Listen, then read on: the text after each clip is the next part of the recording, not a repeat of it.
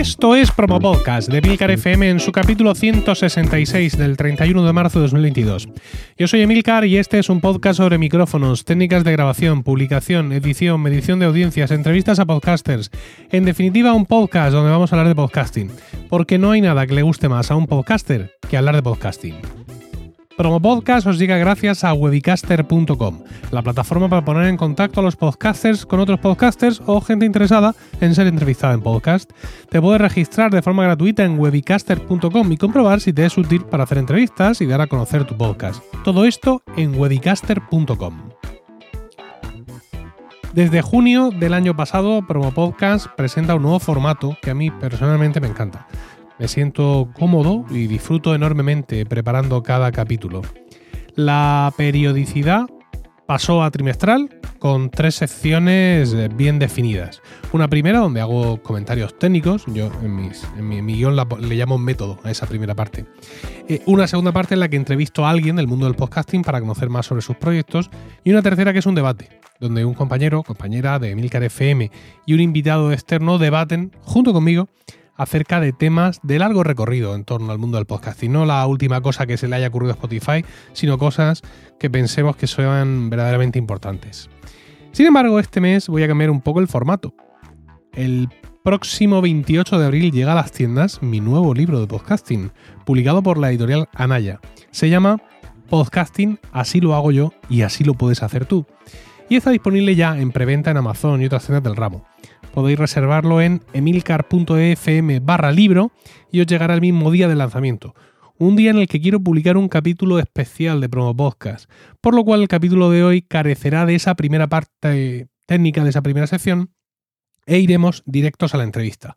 Una entrevista a Paul Rodríguez y José Carlos Cortizo, Corti, fundadores de Mumbler, una plataforma que te permite configurar un podcast privado en unos pocos clics, sin pasar por la odisea de hacerlo tú mismo. En el debate tendremos a Víctor Correal, de No es Asunto Vuestro, y a Paco Culebras, de Proyecto Macintosh y Plug Drive, discutiendo las cuatro visiones para el podcasting 2022 de Conal Byrne, CEO de Aiger Media. Pues venga, sin más dilación, empezamos.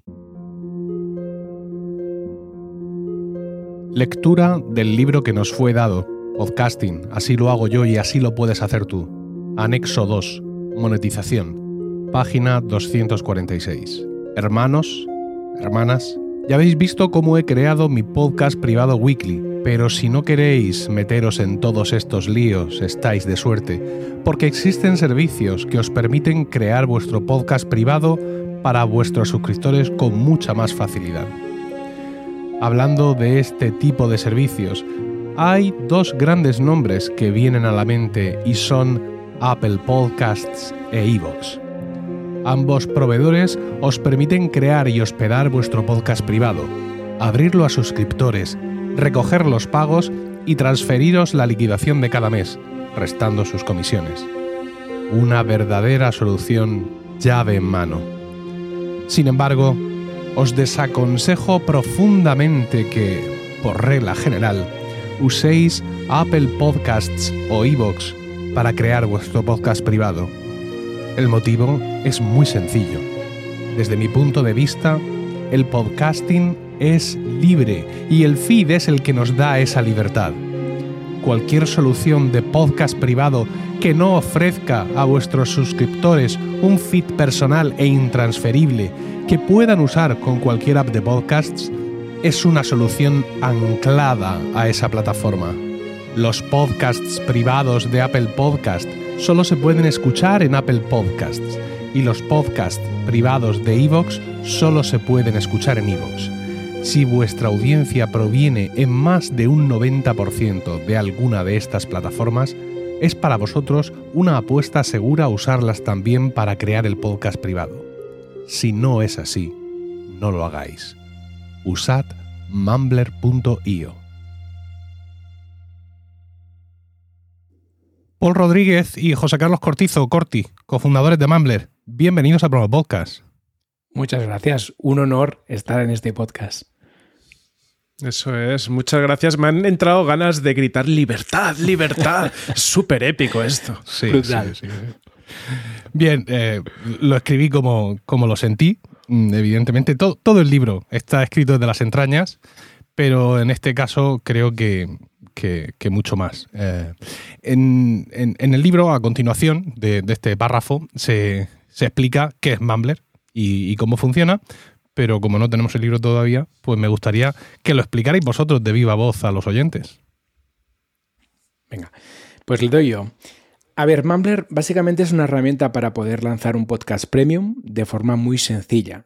Eh, nosotros sabíamos ya de la historia de algunos podcasters, como es tu caso, Emilio, que lo habían hecho pues a medida o utilizando WordPress más plugins y que habían tenido problemas y algunos retos ¿no? en poder eh, lanzar su podcast premium. Y nosotros queríamos crear una herramienta que fuera con cuatro clics tener montado el podcast y sacarle encima al podcaster toda la tarea tediosa de tener que gestionar feeds, tener que montar feeds, tener que gestionar suscripciones, eh, pagos recurrentes y demás. Entonces, básicamente es una herramienta a la que accedes, le pones nombre a tu podcast, subes tu primer episodio, le pones un precio y automáticamente se te monta una landing page que es mumbler.io barra el nombre de tu podcast, que es una página que tú puedes enviar a tu audiencia y ahí hay un precioso botón en el que se pueden suscribir a tu podcast y a partir de ahí acceder al contenido. Así pues hemos liberado al podcaster de la parte técnica y de la parte poco agradable y le dejamos solo la parte de creación de contenidos que entendemos que es la que disfruta de verdad. Ah, además de esto, eh, Corti, una de las características interesantes de, de Mumbler desde mi punto de vista es que mm, ofrece, digamos, las dos caras del podcast, ¿no? Es decir, tú puedes, con el feed de Mumbler, no solo ofrecer eh, capítulos privados, capítulos de pago, que están dentro de tu suscripción, sino con cierto límite también ofrecer capítulos en abierto. Con lo cual, no necesitas tener, como tengo yo, por ejemplo, dos podcasts. Por un lado está Milcar Daily y por otro lado está el Premium, ¿no? Sino que con el mismo feed eh, eso puede funcionar y ese mismo feed tiene una versión pública que la gente puede mandar a Apple Podcast, ¿no? Justamente, lo que pensamos es eh, cómo dar todas las herramientas posibles. Evidentemente hemos empezado como un subconjunto, ¿no? Pero todas las herramientas posibles para que el podcaster eh, pueda hacer todo su trabajo. Y tú ya lo sabes que cuando tienes un premium, uno de los problemas que tienes es que el, premium, como está encerrado, pues eh, no, no, es un buen canal para alcanzar nuevos usuarios, es un canal de monetización. Editas un canal paralelo que por lo general hasta ahora era u otro podcast, o puede ser una newsletter, o puede ser tus cuentas en redes sociales. Es decir, casi todos los que tenéis un premium tenéis otra serie de canales donde adquirís esos usuarios. Eh, en muchos casos puede tener mucho sentido tener dos podcasts y es una discusión que tenemos Poli y yo mucho, ¿no? Decir, oye, pues, ostras, es que en tu caso, por ejemplo, tiene sentido porque son productos que tienen cierta diferenciación y hay mucho pensamiento detrás y demás, que está muy bien, pero también es verdad lo que decía antes Paul, ¿no? Es decir, también buscamos un poco el podcaster que empieza en esto, que a lo mejor no tiene tiempo para plantarse dos podcasts distintos con, con mucho curro, que es algo complejo, y dice, venga, voy a hacer una estrategia estrategia más facilona, donde hago un mix, hoy algunos episodios los pongo en privado, otros los pongo en público, y con más o menos el mismo esfuerzo mental de tengo un podcast, consigo ambas cosas. Y a mí me pasa, y es un poco, yo tengo un podcast eh, premium que utilizo un poco de ejemplo, que es Cifitec, que es de ciencia ficción, mis cosas, fricadas varias. Y sigo este ejemplo. ¿Por qué? Porque me resulta más fácil pensar en un podcast, eh, aunque tenga distintos tipos de episodios, que si ya tengo dos, más todos los otros podcasts, es, mi cabeza es, explota, ¿no? Entonces, es tan fácil como decir, venga, esta semana va público, esta semana va privado, o como tú quieras. Buscamos un ratio 1-1, es decir, como mucho que tengas tantos públicos como privados, damos un poquito más de margen, ¿vale? Pero un poco el, tema es un ratio 1-1 porque sí que no queremos que Mumbler se convierta en un sitio donde la gente suba su podcast público porque es fácil, ¿no? Es decir, oye, subo 10 episodios públicos y uno privado, por un tema sinceramente de operativa y de posicionamiento. Es decir, oye, soluciones para hostear tu podcast gratis hay mil, tienes por ahí, y a nosotros nos costaría mucho dinero que nos suban 200.000 podcasts con mil episodios sin monetizar. Sinceramente, pues bueno, todavía no estamos, nos queda poquito para la altura del dinero de Apple y esta gente, pero llegaremos. ¿Qué pasa, Paul, cuando, eh, cuando yo estoy suscrito al podcast de Corti en, en, Overcast, por ejemplo, o en Pocketcast, y de pronto él publica un podcast privado? Yo, que estoy suscrito, digamos, eh, como suscriptor gratuito, ¿cómo recibo ese capítulo privado? Bueno, aquí depende de lo que haga el podcaster, ¿no? Nosotros lo que hacemos es ofrecer la posibilidad de que cuando tú subes un episodio privado en tu feed, puedes añadir un pequeño audio de promo que se muestre en el feed público. De modo que tú puedes publicar un nuevo episodio privado y añadir pues, un pequeño tráiler, un pequeño extracto, que este se muestre en el feed público. Así también tienes otro canal para acceder a la gente que está escuchando los episodios gratuitos para ir haciendo un poco la gota malaya sobre tu contenido em, privado, ¿no? Y que de este modo consigas, tengas un canal más para llegar a esa audiencia y convencerles de que se suscriban a, a tu podcast premium. Pero depende mucho de la estrategia. Nosotros al final lo que somos somos una herramienta para el creador. Entonces damos como varias opciones para que el propio creador pueda montar su estrategia, ¿no? Una posibilidad es lo que comentaba Corti, lo que hace en Cifitec. Tú tienes un podcast y vas liberando algunos episodios gratuitos, algunos privados. Pero también puedes tenerlos todos privados. O tener solo el feed público para poner los trailers de los privados. Es decir, aquí tenemos varias herramientas que cada podcaster puede utilizar según la estrategia que quiera montar.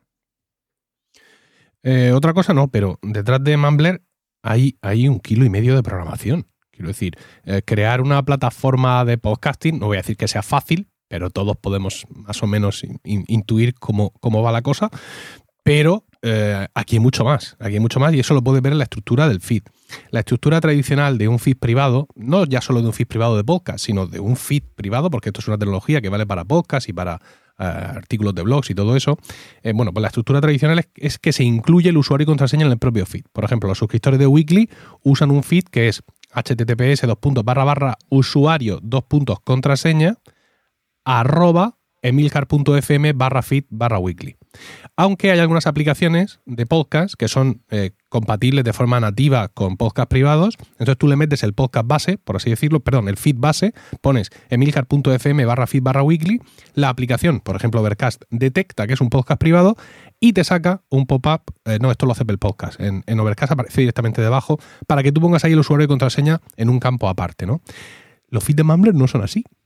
No son así. Y, eh, lo cual eh, está muy bien. Está muy bien realmente porque, porque para muchas aplicaciones de podcast mm, realmente no son feeds eh, privados, con lo cual se elimina eh, esa parte de, resistencia, salvo en el caso, por supuesto, de Pocket Cast, que ya sabemos que su reino no es de este mundo. Explícanos, por favor, cómo, cómo son eh, vuestros feeds, cómo son los feeds privados de, de, Mumbler y cómo habéis llegado a esa, a esa solución. ¿A quién, se, ¿A quién se le ocurrió hacer una, movida así y que funcionara?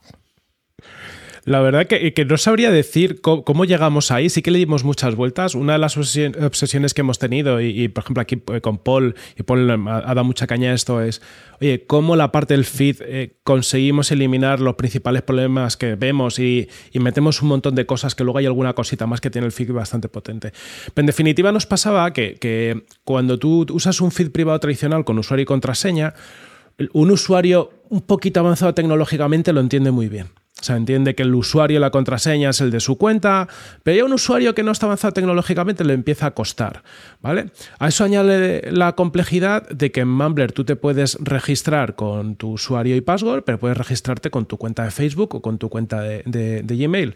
¿Por qué hemos hecho esto? Porque al final lo que buscamos es facilitar eh, que cualquier usuario cuando se da de alta en un podcast, pues oye, que le sea muy fácil para él. Si para ti es fácil logarte con tu cuenta de Gmail, oye, pues eh, reducimos la fricción. Entonces esto también introduce una complejidad adicional, porque ya, ya su usuario y password no lo íbamos a tener en todos los casos y demás. Entonces buscamos una forma que para el usuario final fuera transparente. Si al usuario final le importa una mierda, siendo sinceros y hablando un poco mal, eh, si tu usuario, si tu feed es privado y necesitas meter usuario y password eh, y la estructura que tiene que tener. Él lo que quiere es que le des una URL que la meta en cualquier otro lado. Teniendo en cuenta esto, digo, oye, ¿qué más me da darte una URL que tenga usuario y password o darte una URL que yo te puedo generar para ti que esconda un poco esa complejidad y que también en el fondo de una capa un poquito más mayor de seguridad a, las a las cuentas de los usuarios. Porque a, ver, no, a veces pasa que un usuario comparte un feed privado, pero cuando, y a veces hasta sin querer, pues lo comparte a un amigo y no cae, eh, que estas cosas pasan, pero además es que, claro, ese al compartirlo está dando su password a otros usuarios que muchas veces en la password que usa para tu premium y a lo mejor la usa para el banco. Que estas cosas, señores, aunque no debieran, pasan, ¿vale? Entonces, esto a nosotros nos permite ocultar toda esa complejidad. Es decir, tu URL tiene unos números raros. Cuando eh, Mumbler, desde técnicamente, recibe una URL feed, coge esos números raros y ya se va a ver qué usuario es, ya se va a ver si tiene acceso al podcast que está pidiendo acceso o no, y de hacer todas esas comprobaciones por detrás. Eh, al final es un tema de simplificar, ¿no? ocultar complejidad al usuario. La complejidad está en Mumbler. En todos los eh, pasos que hemos hecho hemos intentado reducir complejidad. Como es un desarrollo a medida, al final lo que has dicho tú, tiene mucha programación porque lo hemos hecho a medida, pero esa programación lo que intenta hacer es solventar problemas de la forma lo más fácil posible. Sí, es curioso porque, claro, en la, mente del podcaster, mm, del podcaster tradicional, anciano, vetusto, está que el feed tiene que ser una cosa más o menos sencilla, o por lo menos es a lo que tendemos, ¿no? Es decir, que yo pueda decirle a la gente mi feed. En el caso, por ejemplo, de Milcar FM, los feeds son eh, feeds.feed.emilcar.fm barra nombre del podcast, ¿vale? Pero claro, esto, esto es de otro siglo. Esto es de otro siglo porque es de, épocas en las que el feed era la herramienta hmm. pública que tú dabas a todo el mundo. ¿no? Y, la gente enseguida le gustaba pues, coger el feed y ponerlo en su aplicación de podcast. Pues no porque las aplicaciones de podcast no tuvieran un catálogo suficientemente nutrido, sino porque, no sé, eran, eran otros tiempos. ¿Para qué vamos a engañarnos? Entonces, claro, mm, cuando tú te das de alta, por ejemplo, en Spreaker y te das cuenta que tu Spreaker es, tu feed es spreaker.com barra feed, barra show, barra no sé qué narices, barra un montón de números, pues te quedas así con cara un poco rara, ¿no? Como diciendo, jolín, es que esto es muy difícil de difundir. Porque nos cuesta mucho, a los que ya llevamos tiempo en esto, trascender de esa idea, ¿no? Trascender de, la idea de yo quiero tener un feed eh, un feed inteligible por seres humanos. De hecho, he dedicado un montón de páginas de mi libro a seguir promulgando esa idea. Pero ¿qué le vamos a hacer? Quiero decir, el libro se llama Podcasting, así lo hago yo. Eh, y ya está, no puedo, no puedo más. Entonces, claro, cuando uno eh, se echa a la cara el feed mm, que cuando te dice Mumbler, aquí está tu feed privado, y tú vas a verlo y dices tú, la madre del tren. pero si esto es el código fuente de Windows, ¿vale? Pero claro, luego te das cuenta, reflexionas que te da igual. Porque ¿qué vas a mm. hacer tú con ese feed, alma de cántaro? Copiarlo y pegarlo en la aplicación de podcast. Y, ya está. Justo. Porque ya nadie más, o sea, realmente son muy, muy pocos aquellos que te piden el feed o que hacen botón derecho copiar en el enlace del feed que tienes en tu web, pedazo de anciano. Eh, ya, no funciona así la vida, ¿no? Pero mm, me ha llamado mucho la atención. mira, lo primero que pensé, eh, insisto, no sé técnicamente cómo llegasteis a, a, esta conclusión. Lo primero que pensé cuando vi el feed, ¿no? Fue, ¿y esto va a funcionar? Mira, pues te, doy, te doy ya un poco de intrahistoria. Una de las primeras versiones de todo esto, pero claro, al final esto es experimentar. Y al final llegamos a esta idea, también hablando con el equipo técnico, oye, ¿cómo podemos ocultar todo esto? Pues tenemos el, equipo técnico y nos dan, nos dan ideas. Y se propuso esta estructura, pero al principio el feed era mucho más largo. ¿Por qué? Porque sinceramente ya sabes cómo funcionamos los, los técnicos también. Eh, nos resultaba fácil y al equipo eh, generar un número de muy grande, muy grande, muy grande y lo que se puso. Pues descubrimos al principio que eso creo que era Overcast, tiene un límite. Entonces Overcast eh, partir de no sé cuántos caracteres de la URL del podcast petaba. Entonces, iteración, ¿no? Bueno, ya iteramos y hemos hecho uno mucho más corto que encaja, hicimos un research para ver las longitudes máximas de las URLs en todos los podcatchers, ¿vale? Entonces, pequeñas cosas que al principio no le das importancia, que no conoces, ¿vale? Y que también eh, es, parte del valor que aporta Mumbler, ¿no? Que, mm, oye, pues nos estamos pegando con muchas pequeñas cosas, con el feed nos hemos pegado con cuatro o cinco cosas, por ejemplo, aparece una tag en el feed que indica que, este, este feed es privado. ¿Vale? Eso permite ya pues, que algunos podcatchers, los que lo respetan, pues ya no lo cojan aunque la gente lo comporte públicamente. Entonces estamos continuamente descubriendo pequeñas cosas de estas y esas mejoras se aplican a todo el mundo. Mira, para que os hagáis una idea, eh, mi feed, porque es mío, de que yo lo pago, del podcast eh, privado de Mumbler es https api.mumbler.io barra API, por si no has visto el API anterior, aquí viene otra vez, barra podcast guion RSS guion feed, que no olvidemos nunca dónde estamos. Otra barra podcast, ¿vale? El podcast no muerte. Otra barra más, una interrogante, porque no sabemos qué va a ocurrir ahora. Token, igual, y a partir de aquí un festival eh, alfanumérico. ¿Vale? Entonces, claro, yo vi esto y dije, el horror.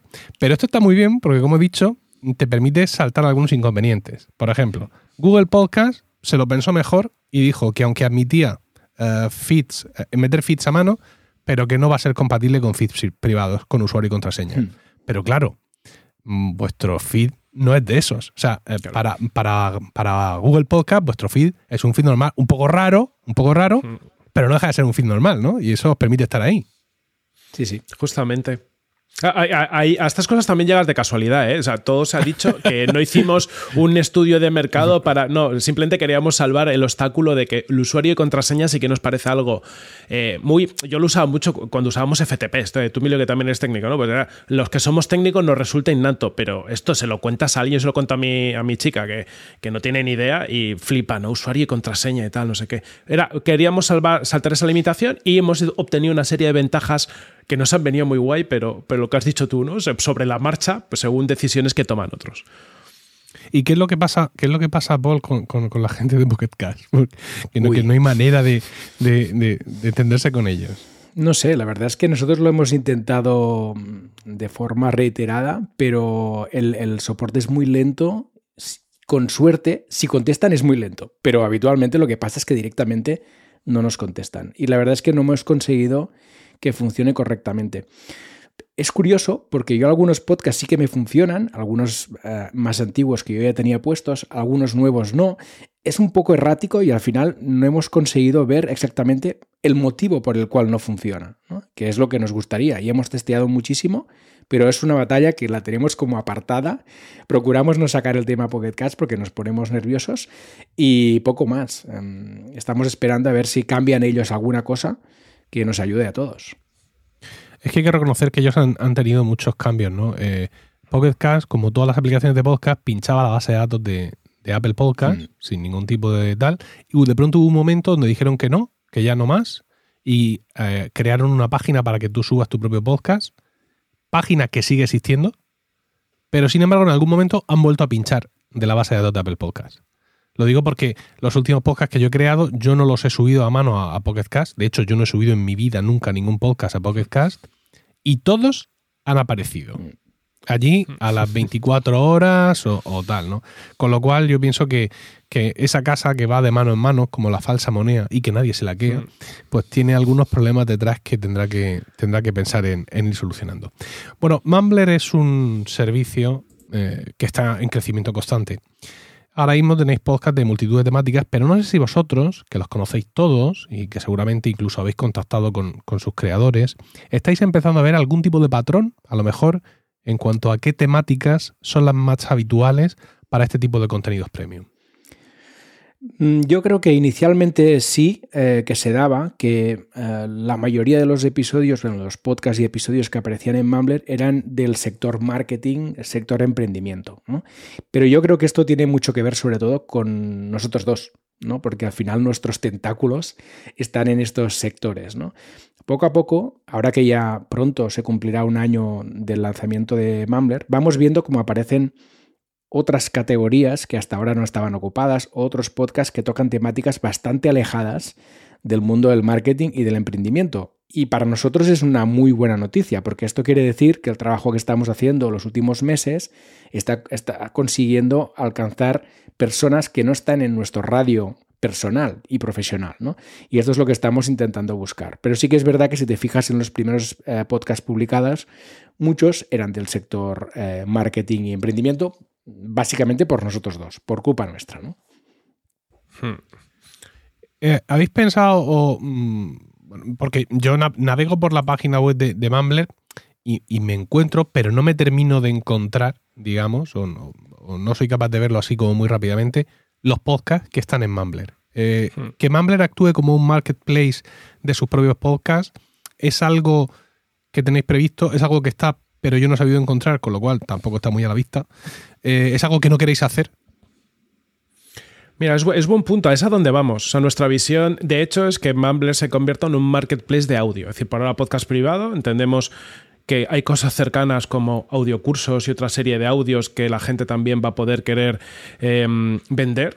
Eh, y que también nos quitan alguna limitación, pues como que un podcast, tú lo sabes, un podcast premium supone ya durante mucho un compromiso ¿no? a largo plazo, mientras que otros tipos de audio no. Entonces, en el corto medio plazo vamos a empezar a meter esta parte de audio y luego lo siguiente va a ser empezar a hacer esa actuación más de marketplace como, como tú comentas, ¿no? donde empecemos a dar visibilidad y trabajemos el descubrimiento de los audios.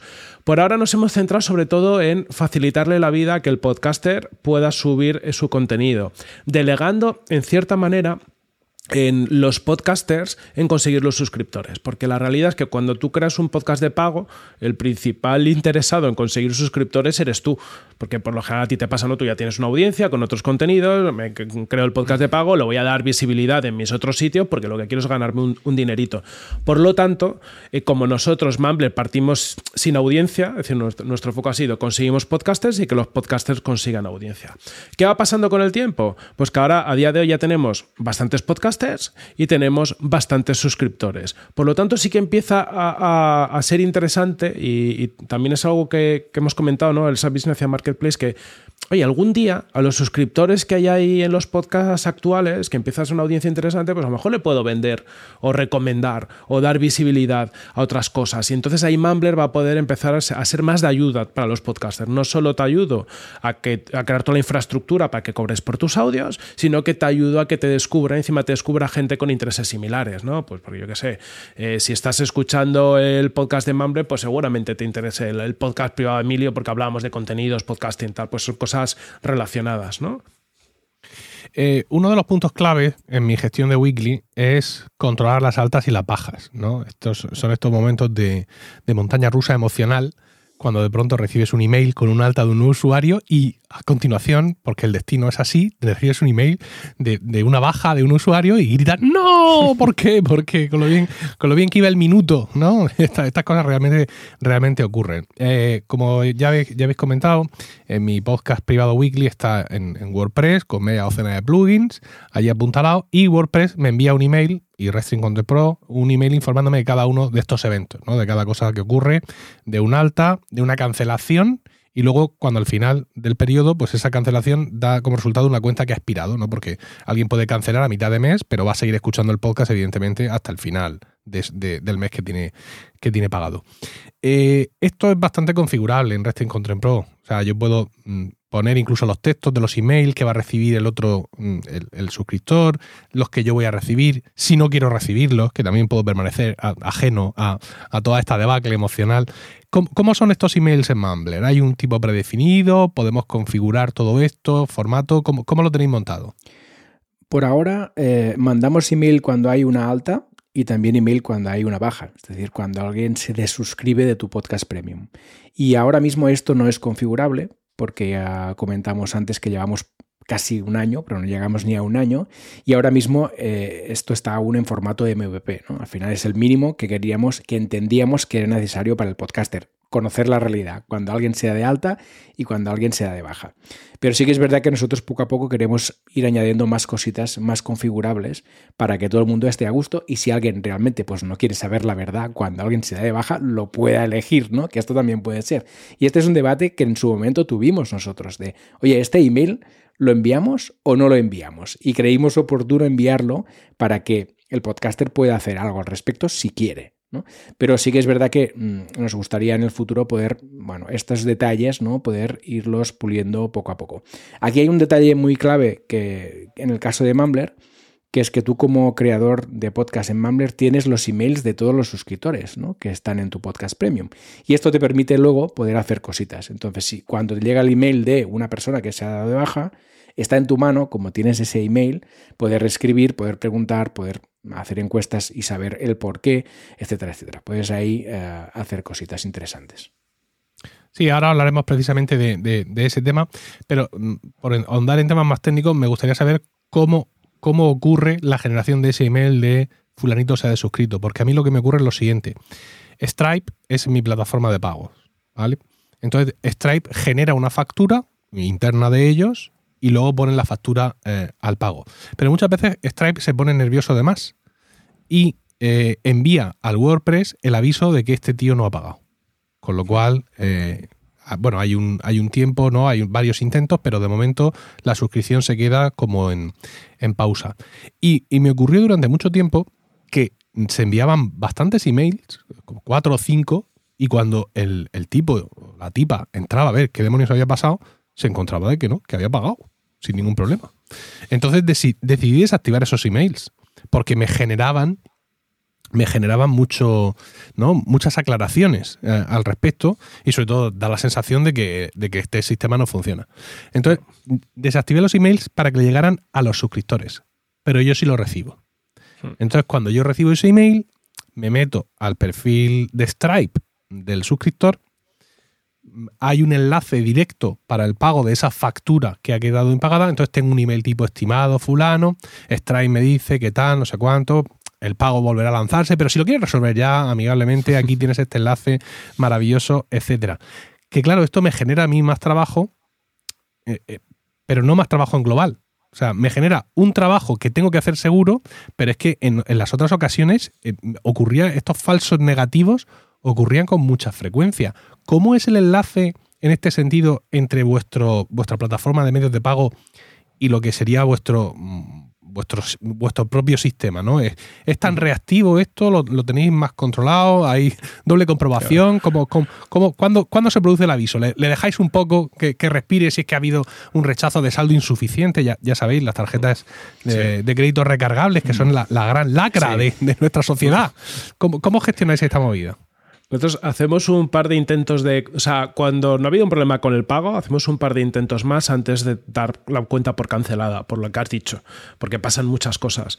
Entonces esperamos hasta ese momento, ¿no? Es decir, eh, muchas veces cuando hay un fallo, eh, vuelve a intentarlo tiempo después y funciona por lo que sea, porque a veces también hay problemas en el pago. Entonces, si al intentarlo funciona, no se envía. Tú como suscriptor, o sea, como, como podcaster no te enteras. Y es parte de esconder la complejidad, ¿no? Es decir, creemos que el, un podcaster no tiene por qué conocer, como, como tú sí conoces porque te has pegado con ello, pero realmente a ti no, no te debería importar si ha habido un problema en un pago puntual. Lo que te importa es que un usuario finalmente, después de varios intentos y todo lo que sea, pues oye, o no ha arreglado ese problema o, se ha dado de baja.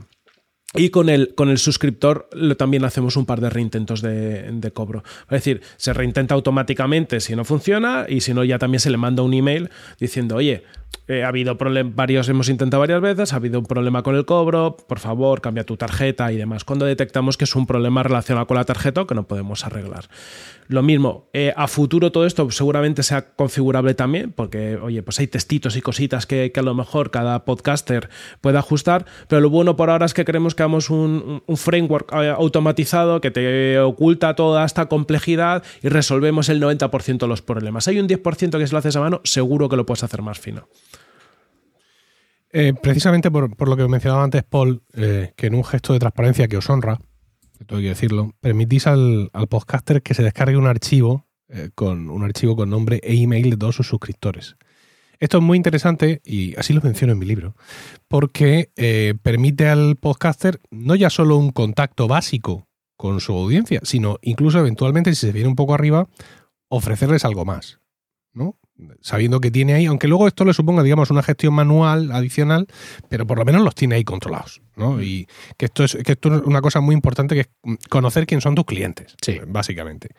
Em, esto, ¿conocéis algún podcaster que esté haciendo uso de estos datos y que esté ofreciendo algún contenido adicional a sus suscriptores? Sí, y hay casos. De hecho, es lo que decíamos antes. Al final nosotros entendemos que somos una herramienta para el creador de contenidos, ¿no? Para el podcaster. Entonces queremos dar opciones. El hecho de que alguien tenga o que el podcaster tenga su base de datos, ¿no? Su base de datos de suscriptores con nombre e email permite hacer cositas. Me consta, por ejemplo, Chus Naharro, que tiene un podcast premium en Mumbler, que utiliza el, email de alta, o sea, cuando le llega un email conforme alguien se ha dado de alta, tiene montado una automatización para enviarle ella una secuencia de emails a través de su sistema de envío de emails, contándole más cosas sobre el podcast e introduciéndole en la parte de comunidad que tiene montada en Telegram y demás. Así que el, mero hecho de tener esa base de datos te permite pues, hacer cositas, ¿no? estrategias paralelas y también, ¿por qué no?, pues poder enviar una newsletter aparte del, podcast, poder informar de cuando lances otro producto digital, otro servicio, otra iniciativa, ¿no? Y, y por lo tanto entendemos que es una herramienta poderosa para el podcaster que pueda desplegar su estrategia como le dé la gana. ¿no? Nosotros somos herramienta y facilitamos cosas para que el podcaster pueda tener una estrategia.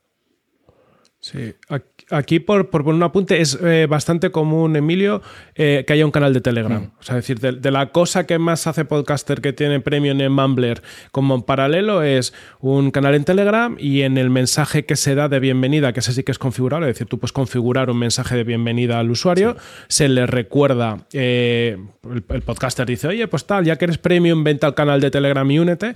Y muchos podcasters también de vez en cuando los mensajes que se envían, porque cuando creas un nuevo episodio, permitimos configurar que envíes un mensaje y también ese es un texto personalizable y muchas veces se recuerda, oye, recuerda que tenemos una comunidad en Telegram, vente para acá y para allá. Em, entonces, lo puedes llevarte como hace Chus a la parte de, lo integro en mi base de email si hago todas las cosas que se me ocurran o como poco tener una pequeña comunidad en Telegram, Discord suele ser habitual. Muy bien, muy interesante. Realmente porque em, las plataformas que, que se han citado en la, en la introducción de, esta, de esta sección de hoy de Promo Podcast destacan casi que por lo contrario. Evidentemente a Apple le vas a sacar tu información de nadie. Jamás en esta vida, eh, eso está claro. Evox estaba en la misma situación, luego di un paso adelante, yo tuve, Weekly estuvo en Evox un tiempo, eh, como también como podcast con, soporte para fans, y, creo que y yo llegué a ver, me parece, una especie de panel de, de, panel de comentarios, etcétera, donde tú podías relacionarte con tus suscriptores, pero una vez más te relacionabas con tus suscriptores allí. Es decir, tú seguías sin conocer los datos de tus suscriptores, te podías, podías hablar con ellos, ¿no? Que es lo interesante, pero, pero no puedes hacer nada más. De hecho, sí, creo que creo recordar que lo llegué a usar precisamente cuando dejé de poner eh, Weekly allí en Evox. Eh, lo anuncié en el podcast, pero también lo escribí allí en el panel aquel sin ninguna respuesta, porque pues, seguramente la mayoría de los que me apoyaban allí en Evox no tenían ni idea de que existía ese panel ni de cómo llegar, porque bueno, ya sabéis que la navegación por Evox eh, tiene mucho que ver con el azar y con, la suerte que tengas en, ese día. Bueno, yo soy, soy usuario de, de, Mumbler como oyente, yo soy suscriptor de vuestro podcast privado, del podcast privado de Mumbler, y por tanto sé muchas cosas muchas cosas, soy un insider, estoy ahí en la pomada y sé muchas de las cosas que se vienen, sé que estáis en un momento de cambio respecto a muchos de los contenidos que creáis en torno a, a Mumbler, pero eh, mis oyentes no. Que diríamos que vayan y paguen. Bueno, pues ya están aquí escuchándonos. Eh, ¿Podríais adelantarnos alguna característica que esté en el roadmap de, de Mumbler y que pueda ser eh, muy llamativa para ese podcaster que está, ¡ay, que lo llevo allí! Venga, vamos a hacer un poco de... Venga, va. Pues eh, mira, ahora esto va, va, semanas, ¿eh? Aquí la cosa va cambiando, pero sí, tenemos, cierto, tenemos muchas cosas en el roadmap, pero sí que la prioridad, ¿no? Vas viendo que va cambiando en función de la semana. Sí que es verdad que, mira, durante los últimos meses eh, nos hemos sentado con mucho podcaster a escuchar, ¿no? A preguntar, oye, ¿qué estás haciendo? ¿Cuál es tu estrategia? ¿Estás pensando en monetizar tu podcast? ¿Qué tal un podcast premium? ¿Cómo lo ves? Y nos encontramos que sí hay podcasters que lo tienen claro y quieren lanzar un podcast premium, ¿no? Y, y agarrar ese compromiso de cada semana o cada 15 días a publicar un podcast premium, pero también los hay que nos dicen que se verían publicando una temporada de un podcast, pero que no se ven generando un podcast de forma recurrente cada semana. Por ejemplo, todos los podcasters del sector ficción. El sector ficción es un sector que requiere mucha producción, mucho esfuerzo, hay una inversión alta y demás. Este tipo de podcasters no se ve haciendo un podcast cada semana porque esto requeriría un esfuerzo enorme, pero sí se ve eh, generando una temporada cerradita que la pudiera vender con un pago único. Entonces estamos viendo que mucho creador de contenidos en audio nos está pidiendo el poder tener estas dos armas para jugar, ¿no? El poder vender algo de forma recurrente, como puede ser un podcast, pero también poder vender algo de forma puntual, como podría ser una temporada de ficción, un audiolibro o un audiocurso incluso. Entonces a nosotros nos gustaría convertirnos en un marketplace de audio, donde tú como creador de contenidos en audio puedas generar cualquiera de estas formas de audio y vender de forma recurrente o vender de forma puntual. Y esta va a ser un poco el camino que vamos a seguir en, los siguientes meses, diseñar todo esto, planificarlo, programarlo. Evidentemente no sabemos cuándo va a estar disponible, pero un poco vamos a ir por ese camino. Esto, es muy interesante, os lo escuché en el, último, el último capítulo privado de, Mumbler, y, me surgen ciertas dudas al respecto, que os las podía haber puesto por privado, pero las voy a poner aquí en público.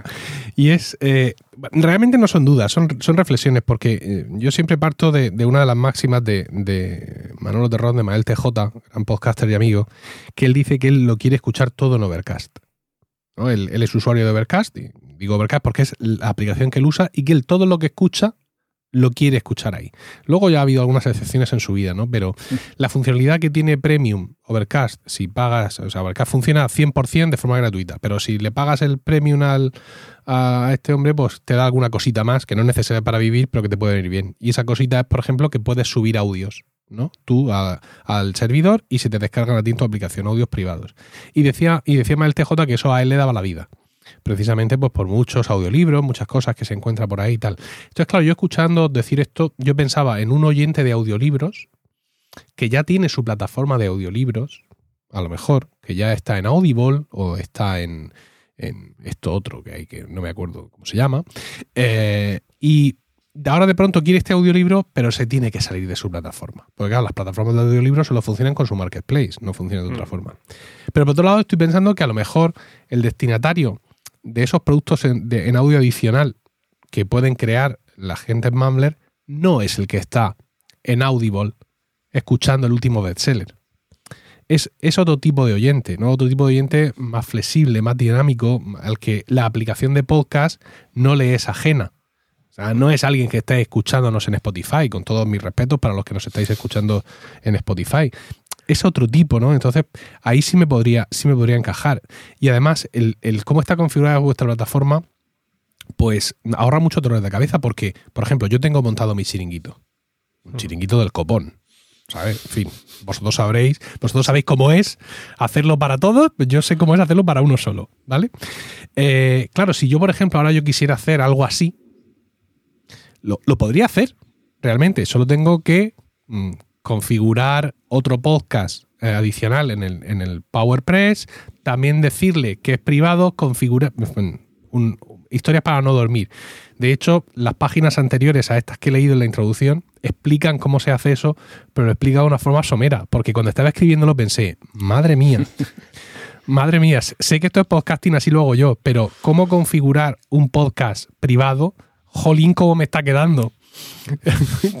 ¿Cómo lo siento, querido? De, hecho, creo que es, que es un funnel de cojones a Mumbler. ¿eh? Quiero decir, cuando la gente se ha, leído las 10 páginas anteriores y llega aquí y ve lo de usar Mumbler.oído, suelta el libro. O sea, el libro vuela por los aires y se van directos a Mumbler. Entonces, si yo pensara en crear eh, alguna cosa así, mm, es cierto que lo tengo todo aquí, que son mis clientes, que es mi espacio, que lo tengo todo, que yo me lo facturo todo, etcétera. Pero claro, siendo algo que no va a tener recorrido, siendo algo como por ejemplo 1500, que fue mi, primer podcast premium, fue una serie limitada con los capítulos, los mejores capítulos de los primeros 1500 de Milcar Daily elegidos por la audiencia y con comentarios del director. Eh, sí, estaban remasterizados y, y, había un comentario mío al principio cuando grabé este capítulo. En realidad yo sentía, ¿vale? Y, eso es un producto que estaba ahí, que estaba ahí y, que de hecho hace poco lo, he quitado ya de la web, ¿no? He hablado con los suscriptores que lo tenían en su momento para que se lo descargaran y lo he quitado porque me añadía algo más ahí que no quiero tener, ¿no? Pero incluso para mí esto sería una cosa interesante. Si yo quisiera hacer algo así, el sacarlo a, a Mambler, por lo que vosotros decís, por, por lo que es quitar la complejidad, porque mm, yo, como digo, para Weekly es mucho más que un podcast premium, no es una membresía completa y tiene sentido que yo lo tenga ahí, pero realmente mm, yo creo que quien no se ha enfrentado a esto nunca, por mucho que se lea mi libro y, llore sangre en esas páginas, no va a saber lo que es. O sea, mm, yo no, sé si vosotros habéis tratado con, con clientes que lo han intentado y que luego han ido a vosotros. O sea, realmente estamos diciendo, sí, creas un podcast privado con unos pocos clics y es un poco como el, el leitmotiv de, de Mumbler, pero la gente no se hace una idea, ¿eh? ¿Cómo, ¿Cómo, podríamos, cómo podríais, en realidad, que es vuestro trabajo, hacerle llegar a la gente eh, el conocimiento de, de, lo que se están ahorrando? Hmm. Porque, claro, el, que nunca sabe lo que había al otro lado, mm, esto no, no, no lo termina de valorar. Sí, es, un tema complicado de explicar, em, por lo que has dicho tú, es lo típico, lo sufres, es decir, eh, yo no he montado nunca un podcast eh, premium en un WordPress completo, es decir, he jugueteado con cosas, pero ya he montado muchos WordPress y, montar un WordPress que es súper fácil, pues a nada que quieres dos cositas, tú ya lo sabes, en cuanto quieres algo especial, pues ya empiezas a, a tener algún problemilla y tienes, oye, pues que pegarte con un servidor y demás. Yo creo que eso la gente no lo va a saber, lo deberíamos comunicar tampoco lo tengo claro. O sea, para, para, mí el foco es tan fuerte en tío, que sea tan fácil hacerlo en Mumbler que solo pensar en, yo qué sé, en dónde tengo que alojar el WordPress, que eso ya es un dolor de cabeza. Si no eres técnico o, no te has pegado con ello, em, te facilite la vida. Vale, has dicho también, eh, y, dejo luego por lo mejor que continúe por, por, este lado, pero me ha gustado mucho lo que has dicho al principio de, oye, eh, generas un contenido tipo audio, eh, audiolibro, ¿por qué no lo llevo a una plataforma de, audiolibros? Es que también es complejo, o sea, también es complejo en el sentido de, tú no puedes ir a Audible y subir tu, tu audiolibro a Audible directamente. O sea, te tienes que ir a un distribuidor, a una plataforma que te ayuda a subir tus audios a, varias plataformas. Es decir, no hay una opción que... Yo, no conozco la opción en Audible de subo mi libro. como si quiero publicar mi música en Spotify, ¿no? Que tengo que buscar a los agregadores, al intermediario del agregador, al primo del agregador, al que le factura el agregador. Y, o sea, Justo, justo. Hay una red de uh. distribución y eso te significa busco por dónde lo subo. Luego hay una serie de comisiones que, oye, pues que tampoco son muchísimas, pero al final ya un buen porcentaje de tu libro se va a ir a, Amazon, a, estas plataformas.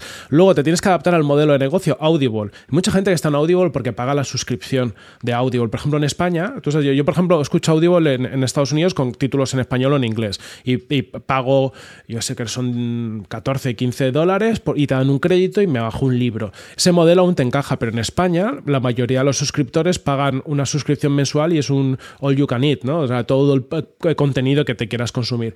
En esos modelos que son más rollo Spotify, en el sentido de que el creador recibe nada, si se han escuchado tu audiolibro y ese tío ha escuchado en ese mes 50 audiolibros, evidentemente a ti te van a pagar un centimillo, con, suerte, ¿vale? Entonces ya tienes que hacer el encaje con cada plataforma cómo vas a cobrar, ¿no? Por ejemplo, en Google Libros que tiene audiolibros suele ser de compra. En Audible en España, suscripción. Si te vas a Storytel, también es una suscripción y tal. Ostras, navegar esa complejidad ya es complicado. Y por otro lado, volvemos al mismo punto que tenemos con Apple Podcast y con Ivos, que es el contenido en el fondo no es tuyo. Es decir, porque en cuanto lo sube a estas plataformas, aceptas sus términos y condiciones, eh, te tienes que adaptar a su modelo de negocio. Es una monetización directa, pero para mi gusto como en dos fases. Como, como, como si yo tengo un producto, se lo pongo un distribuidor, el distribuidor lo lleva a la tienda, la tienda lo vende, ¿no? Pierdo, pierdo mucho control. Para mí la gracia es que esto es una forma más directa, ¿no? Donde tú como creador lo vendes directamente a tu audiencia, con tu precio, con tu movida y lo que decías tú, pues al final, eh, si tu audiencia ya escucha podcast, para ellos es muy directo porque copian, al final tendrán un feed como si fuera un podcast, pero si no, pues oye, la propia página de Mumble lo puedes escuchar, pagas y lo escuchas y no tienes ningún dolor de cabeza. El que sea usuario de Audible, pues le molará, a mí me pasaría, ¿no? O sea, yo escucho mucho en Audible, me molaría que estuviera en Audible, pero es que sé que eso no va a pasar, porque entonces ya tendría que entrar, pagar los overheads de estar en Audible. Sí.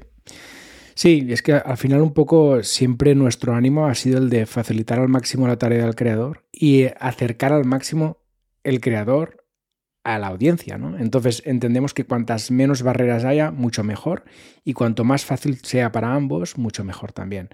Eh, así que yo creo que el sistema de feeds, igual que con los podcasts premium, simplifica mucho la relación entre el podcaster o el creador de contenidos y su audiencia y creo que es un buen camino para explorar estos terrenos que quizá no sean audiolibros o audiocursos muy mainstream, probablemente sean audiolibros y audiocursos más de nicho, pero que pueden tener un espacio también interesante en este mundo del audiolibro y el, y el audiocurso. ¿no? Una última pregunta. ¿Qué significa Mumbler? Mumbler significa balbuceador en inglés. Sí. sí. sí, sí, qué bonito. Buscábamos que fuera algo que tuviera un poco de gracia. Sí que es verdad que al final hay un poco de complejidad en la palabra Mumbler, porque siempre nos preguntan Mumbler con A, con U, y aquí tenemos que reconocer, Corti, un poco nuestra cagada en este punto, pero sí que buscábamos pues un nombre que tuviera que ver con sonido, ¿no? Ah, pero esto es muy poético. Esto es como, como Twitter, ¿no? Que, un tweet es un, es un gorjeo de, de un, de un pajarito. Ahí está. Oh, qué bonito esto. Eh, mi problema con Mumbler es que tiendo a escribirlo sin E.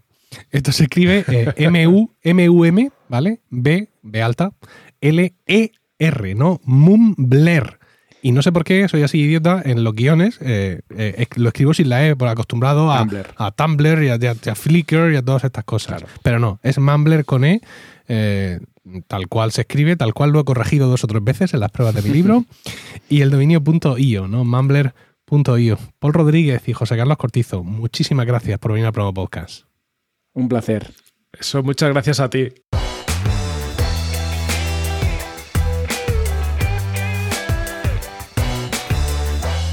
Y bueno, vamos ya a la parte del, del debate, el debate sobre, sobre el podcasting, que ya sabéis que ocupa siempre eh, esta, esta última sección de, de Promo Podcast. Y en este caso tengo pues, dos invitados, como siempre. Eh, vamos a presentar primero al de la casa, ¿no? aunque sea una falta de cortesía, que es Paco Culebras. Paco Culebras, compañero de Milcar FM, de Proyecto Macintosh y Plug and Drive. Paco, muy buenas.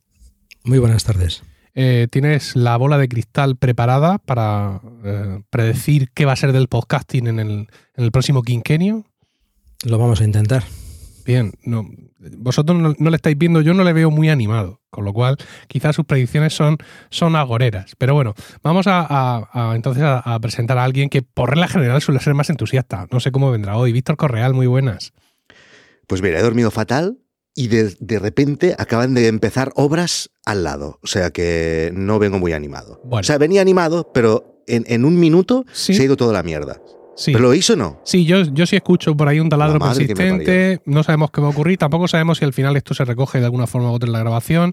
Vale. Filtros de sonido hay mm, y al final sal- saldremos de esta, quiero decir. Vale, yo ya iré apagando el micro, Sí, porque claro, salir a hablar con los paletas no tengo tiempo, ¿no? no, no. eh, Vale, vale, además, pues ya iré apagando el micro cuando vea que esto no se mira, aguanta. aunque nos acompañen los golpes y los taladros durante toda la grabación, siempre será un podcast mejor grabado que lo que hacíamos en, en 2010. Eso seguro. Venga. Con lo cual, venga. ¿Vale?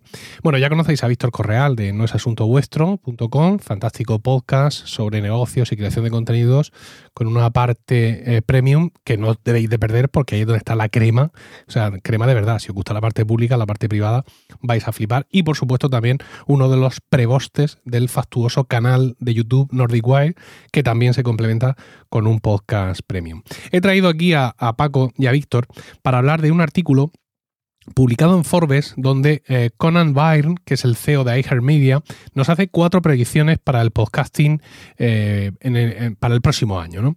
Eh, Conan Byrne, por cierto, se escribe Byrne, B-Y-R-N-E, y claro, mm, yo he dicho Byrne, no lo he dicho muy convencido, pero mm, mi, mi tentación natural es decir Byrne, porque es como yo he dicho toda la vida a un dibujante de Marvel que se llamaba el mismo apellido. Pero bueno, vamos a intentar no pronunciar más su nombre y vamos a ir directamente a sus cuatro predicciones, ¿no? Pero perdona, ¿eh? Has Sí. dicho Forbes, ¿eh? Has dicho Forbes y, ¿Y has quién es dicho Byrne. Forbes? Yo diría que es Forbes. Madre mía. Esto, es to- esto es todo carne de Juaniquilator, ¿vale? Luego me entrará por Telegram. O sea, si dices. Forbes, Sí. Byrnes. Vale. ¿Vale? Si dices Forbes, di Byrnes. Ya Vale, venga. Pero, o sea, Voy una intentar, cosa o la otra. voy a intentar no repetir ninguna de las dos cosas en, to- en todo lo que queda de, de- de debate. Vamos a ver qué es lo que dice este hombre en, en su primera predicción. ¿no? Esto es como los sellos de Fátima, pero en predicciones sobre podcasting.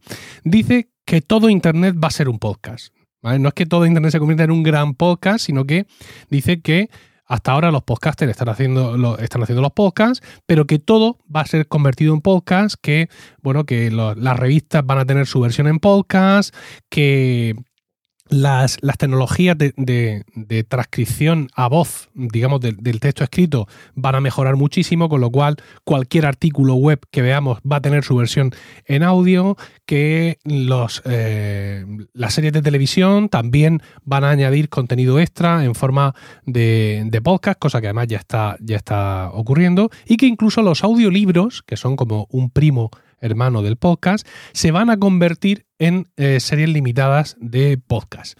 Yo no sé, eh, Paco, este entusiasmo mm, podcasteril, mm, yo le entiendo, porque como alguien que lleva en, este negocio ya de 16 años y que lleva esperando mucho tiempo la eclosión, cuando ya hemos pasado lo que sin duda para mí fue el año del podcasting, el año 2020, y, veo todo el entorno, pues no me cuesta justificar al CEO de Media en esta predicción tan, tan estupenda que está haciendo, ¿no?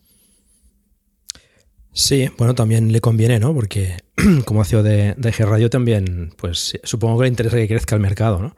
Sí que se está viendo un crecimiento importante del podcast, ¿no? Pero hay que, hay que diferenciar también lo que es Estados Unidos, que es un mercado muy diferente a lo que tenemos aquí en, en, en Europa y no ya en España, ¿no? Sí que hay un crecimiento, pero, pero bueno, de ahí a que todo sea internet, en internet, podcast, pues yo creo que falta todavía, ¿no? hay muchas cosas que, que no son fáciles de trasladar al, audio, ¿no? Eh, esas tecnologías todavía de, transcripción o de lectura, digamos, de contenido escrito, yo creo que les falta todavía un, un hervor para poder dar una, un, comunicado agradable, ¿no? Que es lo que nos gusta del podcast también, ¿no? Eh, buscamos pues una información muy concreta, una información muy específica, muy de lo que nos interesa, y una máquina leyendo pues eh, un texto, una revista o lo que fuera, pues no sé yo si tendría el interés que, tiene en general el, podcasting que se hace hoy en día. Me parece. Yo, yo, mm, este tipo de historias de, las lecturas automáticas por máquina, como quien tú dices, como tú dices, tiene, tiene sus fans, ¿no? Yo, de hecho, yo mismo he estado experimentando con alguna aplicación que se dedica a esto y más o menos he llegado a coger la costumbre de algunos contenidos, algunas newsletters y tal, me las paso ahí para que me las lea el John o la Daisy de turno.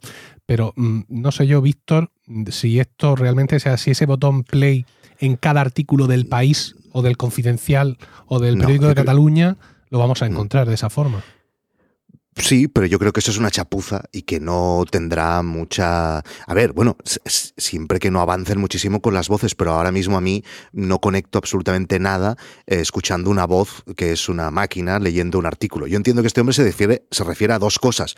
Una es esto, el botón de que cualquier cosa en texto la vamos a transformar en audio y esto lo están haciendo y a mí me parece una chapuza y no creo que esto tenga mucha repercusión pero también se debe de referir a que cualquier medio, sea del formato que sea o del medio que sea, pues harán el esfuerzo por hacer la versión podcast, de una versión en audio de cualquiera de los contenidos que ellos hacen. Esto sí que lo veo bien y luego, pues eh, sí, aún los que estamos en, el, en la barricada en la que estamos, pues seguramente nos quejaremos, ¿no? De, pues eh, si ahora también Time Out o la revista de turno mm, se pone con los podcasts, pues mm, estoy segurísimo de que Apple Podcast los destacará más a ellos que a nuestros podcasts y también eso nos enfadará, ¿no? Entonces supongo que este hombre se refiere a estas dos eh, vías, la de la vía automática no la veo porque creo que es una chapuza, lo otro entiendo que pase porque pues los medios ahora oyen podcast y quieren estar en podcast igual que quieren estar en TikTok.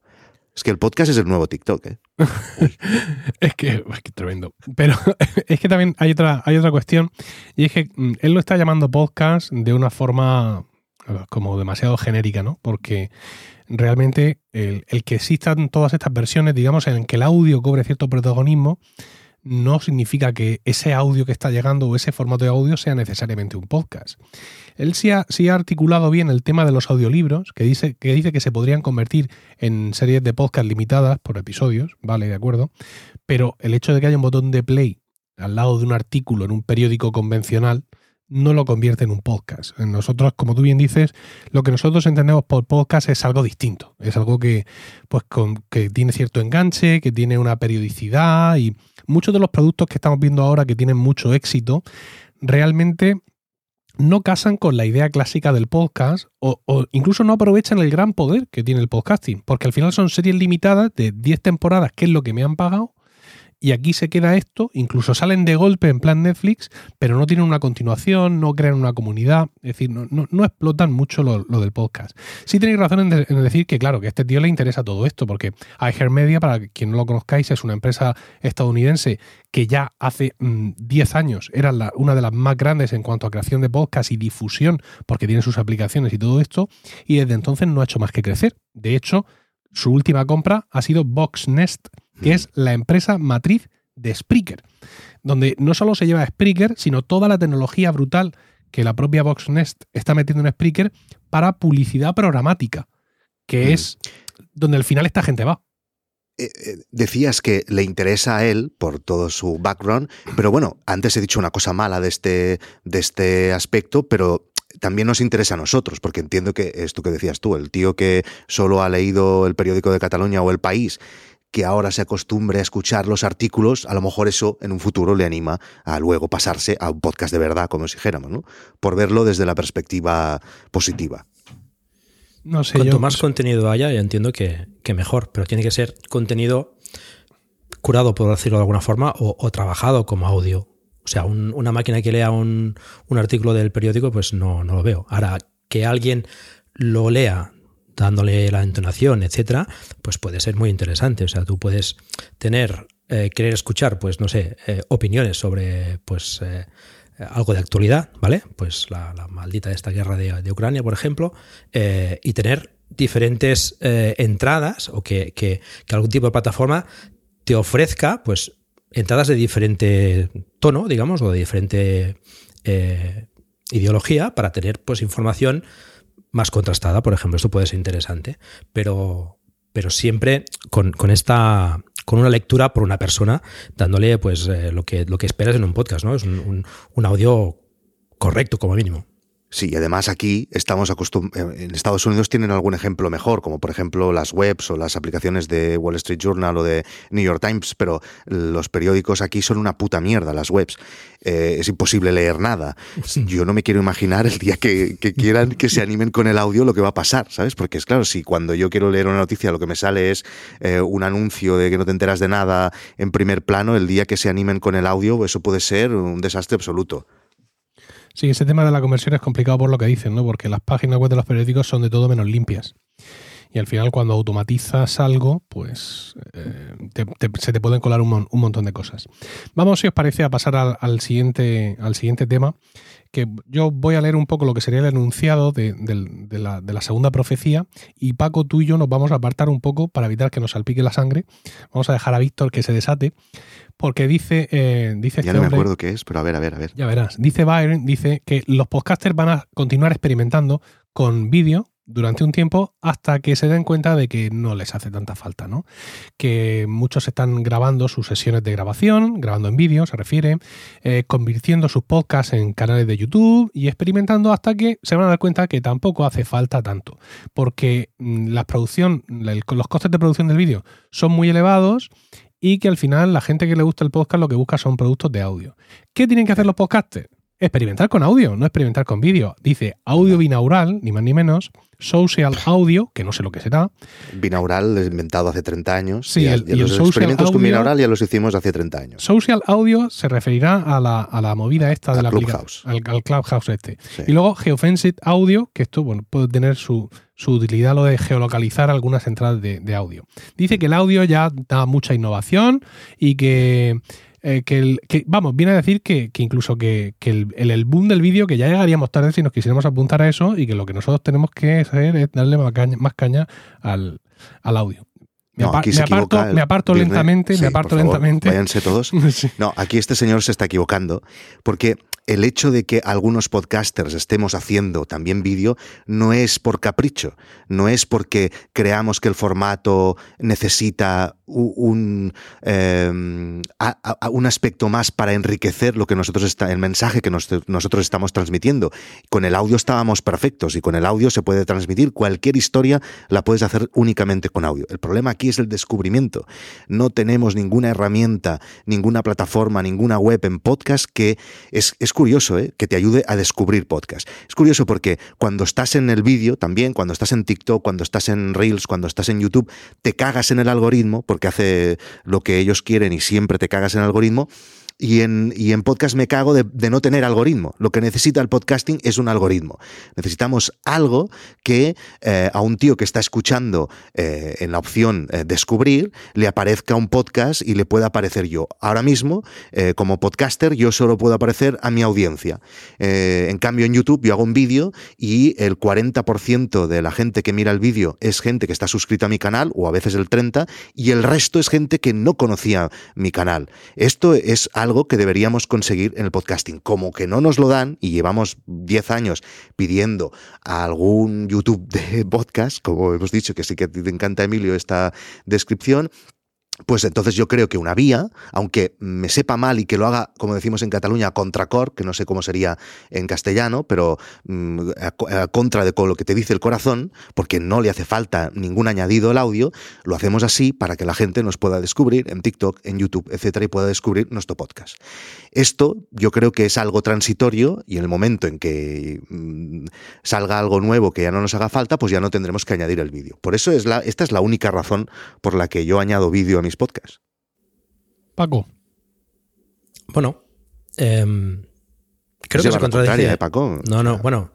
Depende. entiendo que nos ha confrontado para que nos, nos peleemos. la contraria. No, sí. bueno. Eh, a ver, yo creo que se contradice un poco, ¿no? Eh, porque antes decía que, que, que todo Internet se llenará de, de podcast porque los, los, creadores de contenido en vídeo lo producirán también en audio, ¿no? Y ahora nos dice que los que hacemos audio, pues, eh, bueno, no hace falta que hagamos vídeo, ¿no? Mm, son cosas muy diferentes y yo creo que, que la gente busca cosas diferentes en, en, ambas plataformas, ¿no?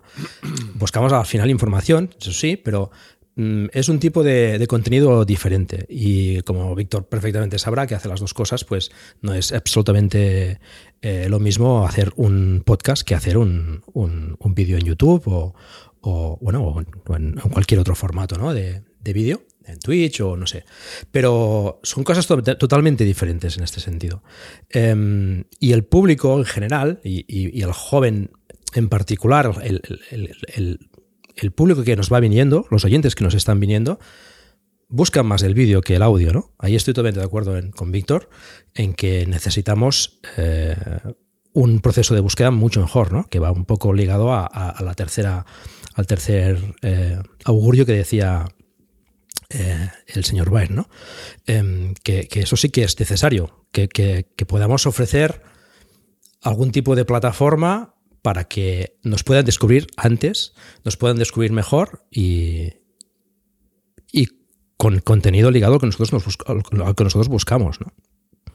O sea, gente que, por ejemplo, pues escuche, pues no sé, en mi caso, por ejemplo, o que escuche otros podcasts de, de vehículos eléctricos o de, o de automoción o de coches, pues yo les pueda salir ahí, ¿no? Por ejemplo, ¿no? Eh, eso sí eh, sería muy necesario y hace falta, hace falta algo por el estilo, ¿no? Yo, fíjate, nunca había pensado, Víctor, eh, espera, esperando tu respuesta a este asunto, uh -huh. Que me atacaras por el tema del, descubrimiento. ¿no? Yo simplemente pensaba que mm, tu tendencia al, al vídeo o tu, tu elección de, de, complementar con vídeo, de grabar en vídeo los podcasts y publicar versiones en vídeo, era simplemente eh, la idea de llegar a un público que está en otro sitio. Pero no, no imaginaba, como me ha parecido entender, que tú sueñas con el trasvase. Es decir, que tú mm, realmente esperas que quien te ve en YouTube o quien te ve en TikTok te busque en Apple Podcast o te busque en Pocket Cast. ¿Es, ¿Es eso lo que tú bueno, es que no, no, a ver, mi call to action siempre es eh, que acaben en No es asunto vuestro, que mm, no solo es un podcast, sino que además es un podcast de pago y que tienen que hacer cosas raras con el feed y ponerse en su aplicación, sí, etcétera. Sí. Eh, mi, yo, yo, yo mm, he hecho mucho tiempo podcast únicamente sin vídeo y creo que es una herramienta que puedo, que puedo utilizar para, para explicar cualquier cosa que tenga que transmitir. Eh, y claro, evidentemente, la única razón de añadir vídeo, ¿por cuál, qué razón te pensabas que era? Es para llegar a más gente. No, yo pensaba que, bueno, al igual que yo sigo en YouTube eh, algunos canales que perfectamente podrían ser un podcast, mm. pero que han sí. elegido YouTube precisamente por la exposición. Sí. Yo, yo, pensaba que tú buscabas un poco ese camino. Por ejemplo, un, un creador del cual tú y yo hablamos con mucha frecuencia es Spider Culé. Uh -huh. Spider Culé es un podcast. Sí. Y más con los recientes descubrimientos que hemos hecho. Sí, sí, ¿no? Eso es un podcast, pero si, si ese tío, en vez de hacer un canal de YouTube, hiciera un podcast, no tendría ni de lejos las mismas descargas, visualizaciones. Claro, es que ese es- para esa es nada. la clave. Para nada. Esa es la clave. Pero, pero digamos que él, él ha decidido que su podcast, mm, travestirlo de canal de canal de vídeo y tenerlo allí exclusivamente. ¿No? Claro, pero este hombre eh, que buscaba, Spider Culé, entiendo que busca exposición y tal vez, seguramente, crear un negocio alrededor de eso. Sí. Entonces, mm, pues es que, claro, en el podcast tenemos un techo que, que sí que va tirando hacia arriba, pero muy lentamente. Eh, tú buscas eh, para, si hablamos de vehículos eléctricos, hay canales sobre Tesla, que Paco lo sabrá perfectamente, que han lanzado hace cuatro meses o cinco meses y ya tienen 200.000 suscriptores, ¿no? Yo no me imagino un podcast eh, de Tesla que alcance esas cifras eh, mm, No, tan ni- rápidamente, ¿no? ni, pues ya está. ni en 10 años. Pues entonces, ¿qué, qué- Sí. cuál es la discusión? Sí, No, no. claro que me gustaría hacer solo un podcast, porque además es que yo estoy absolutamente en contra de añadir eh, un formato a, a un mensaje que no le aporta nada. Porque Mm. yo, mi- mis, mis podcasts de No es Asunto Vuestro en, en YouTube no aportan absolutamente nada sobre lo que estoy. De hecho, eh, yo creo que mucha gente escucha el podcast y no sabe que eso también se está grabando en vídeo. Porque además siempre lo escribo mm, pensando en no hacer ninguna referencia visual que despiste al que está escuchando. Por lo tanto, para mí eso es, o sea, lo peor, a nivel de creación de contenido, es lo peor. Porque estoy haciendo un formato que tiene una pata que no sirve para nada. La única, eh, la, la única misión de que exista el vídeo es por, por, por poder colgarlo en una herramienta que funciona bien, que tiene un algoritmo y que la gente me puede descubrir. Y, y- y- y- yo, lo, como he dicho antes, lo hago contra cor, lo hago en contra de mi corazón. Yo haría solo podcast, pero Mm. no, tengo que hacer vídeo para llegar a más gente. ¿Cómo, cómo va el canal? Porque el, el- el podcast, eh, digamos, el podcast gratuito, el podcast público de No es Asunto Mm. Vuestro, tiene un chingo de descargas por cada capítulo. Yo no sé si estás en las 10.000 o una cosa así. Tenía, Sí. yo había llegado a tener unas 15.000 y Sí. después de los parones ahora estamos en unas 8.000 descargas. Un Y el canal, el can- pero claro, son seis años, ¿no? Sí, O sí, no sí, sé sí. cuántos. Pero el canal de YouTube en cuatro o cinco meses, pues ya son 1.200. Uf. Y es lo que te decía, 1.200 suscriptores. Y es lo que te decía, eh, pero bueno, hay episodios que tienen 7.000 eh, visualizaciones. Y hay episodios en TikTok que tienen 400.000 visualizaciones. Mm. 400.000. Entonces, claro, yo tengo que estar ahí, Claro. ¿no? Sí. Y tú también, Emilio. Sí, sí, sí. sí. Al final lo que queremos es llegar a más gente. Y además, cuando, y además esto yo creo que incluso lo hemos hablado en Promo Podcast, cuando nos imaginamos una plataforma de YouTube de audio, claro, es muy difícil imaginársela. ¿Cómo lo haces? ¿No? ¿Cómo haces el TikTok de audio? Difícil. Entonces, Mm. claro, entiendo que no, la que no lo hayan hecho, pero a lo mejor sí que algún día nos llega. Ese día, y si veo que funciona, pues haré un formato únicamente de audio para esa plataforma. Bueno, ese, ese YouTube del audio, cuando, cuando hemos clamado durante tiempo inmemorial que viniera un YouTube de los podcasts, eh, nos referíamos sobre todo, lo que se, la industria se refería era a, la- a una plataforma monolítica. ¿no? Es decir, ahora mismo alguien va a escuchar un Mm, podcast sí, sí. y de tantas opciones que existen, No casi que va. no sabe cómo hacerlo. ¿no? Mm. Mientras que si tú quieres ver vídeos, te vas a YouTube. Esto lo tienes clarísimo. Entonces, la, la petición ¿no? o, o el ruego era ese. Y ahora, pues, Spotify se puede convertir en, en eso si no llevamos cuidado, porque nosotros ya hemos visto lo que ha pasado con los youtubers y ya sabemos el riesgo tremendo que tiene el darle eh, a una plataforma todo ese poder. De hecho, Mm, el nacimiento de, de los streamers en Twitch viene también un poco mm, de salir de la, de la dictadura del algoritmo que tú mismo padeces en, ujú. en tus canales, ¿no? Entonces, pues como siempre suelo decir, mucho cuidado con lo que deseas porque se puede convertir en, en realidad. Sí, sí. Y mm, eh, ya que habéis llevado la conversación al tema de- del descubrimiento, os va a encantar el siguiente punto del amigo Byron, quien después de, ya que, mm, por ponerme ya al- al- con, con el idioma que estamos usando, después de cagarse en el vídeo, dice que eh, el, el- el punto 3 de su predicción es que el descubrimiento va a subir muchísimo. Vamos a ser descubiertos un montón. A ver, ¿Por qué? ¿cómo? Porque Google está cada vez más metido en el mundo del podcast. A velocidad glacial. Parece que, que han fichado a alguien de Apple para llevar ese tema.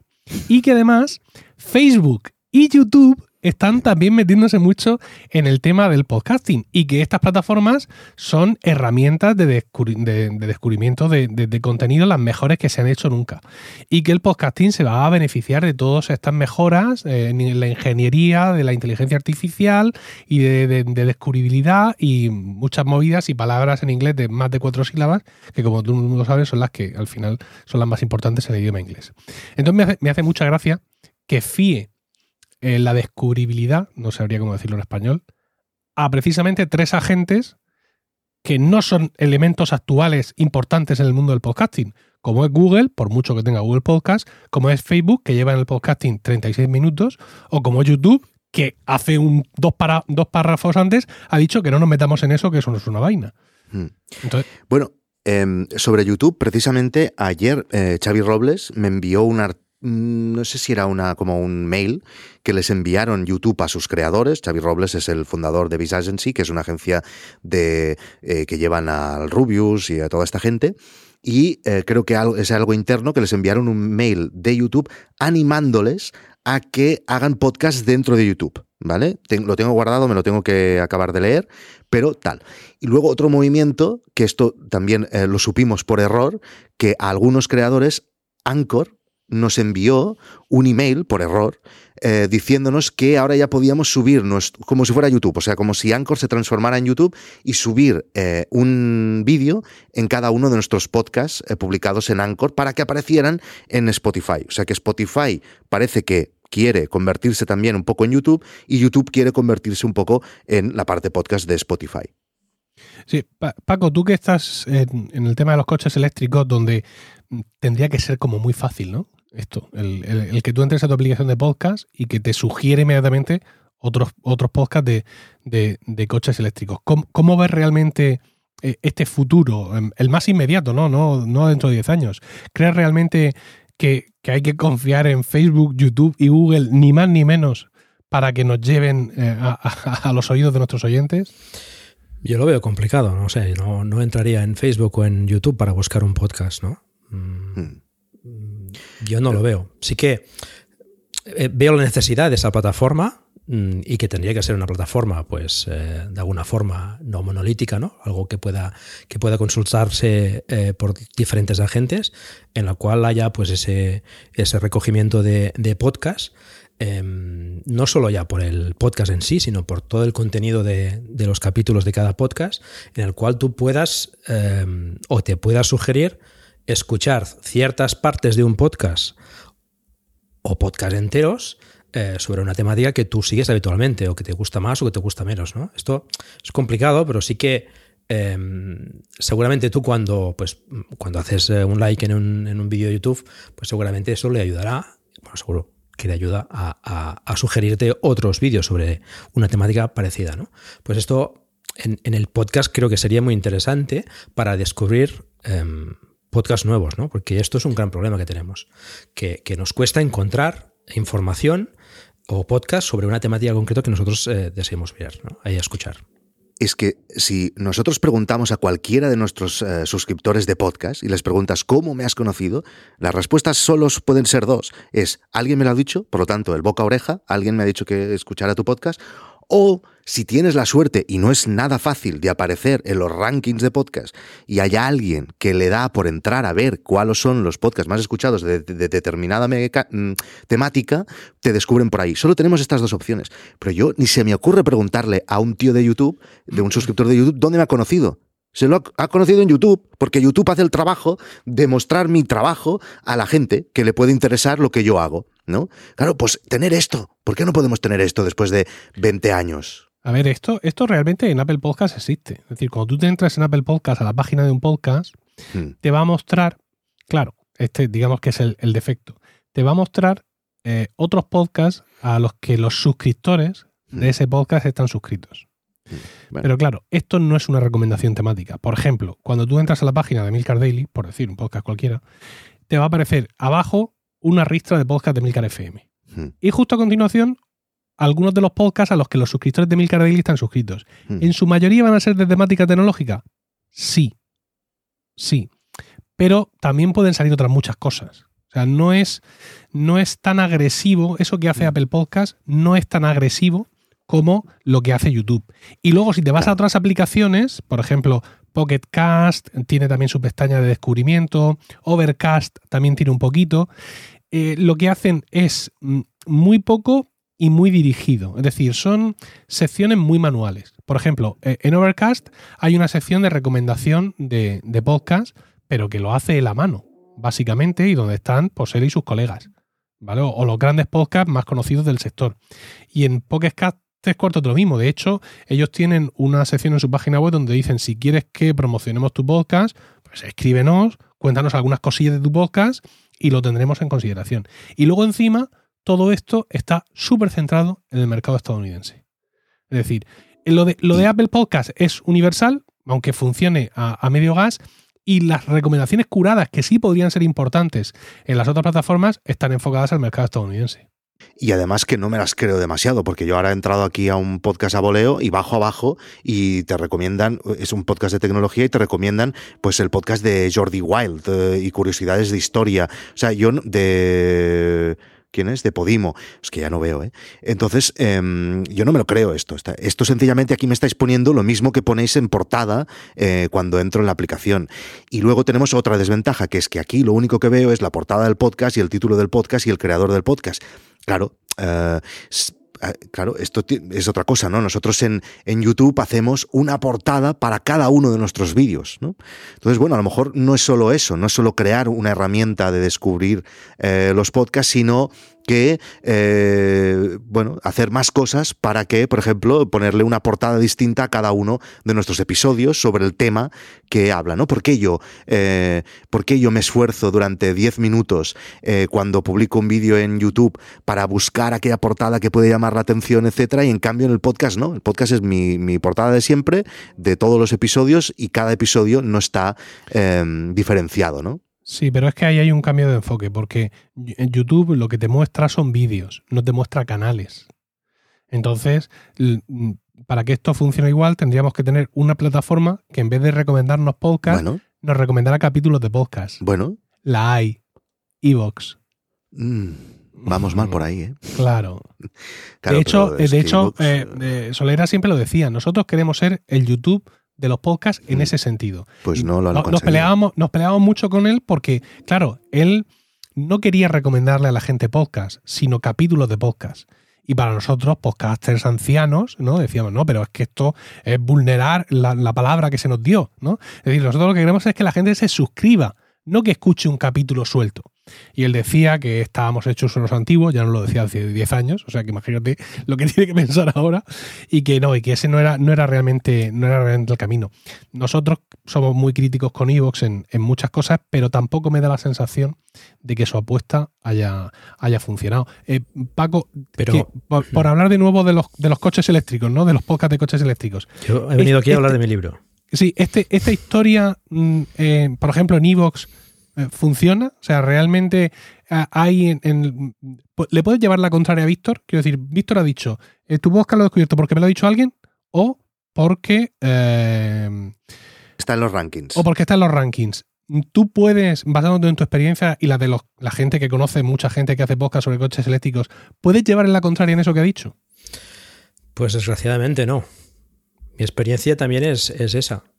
La gente que llega a, mi podcast es por, recomendación y por los rankings no estoy tan seguro, pero, pero por recomendación seguro, ya sea por porque eh, en algún grupo de Telegram o de, o de Discord o lo que sea, pues le han hablado de, de Plug and Drive, o, porque, no sé, en algún cargador, por ejemplo, pues algún, algún usuario experimentado le ha recomendado el podcast a uno Nobel que ha visto que era un poco flojo, ¿no?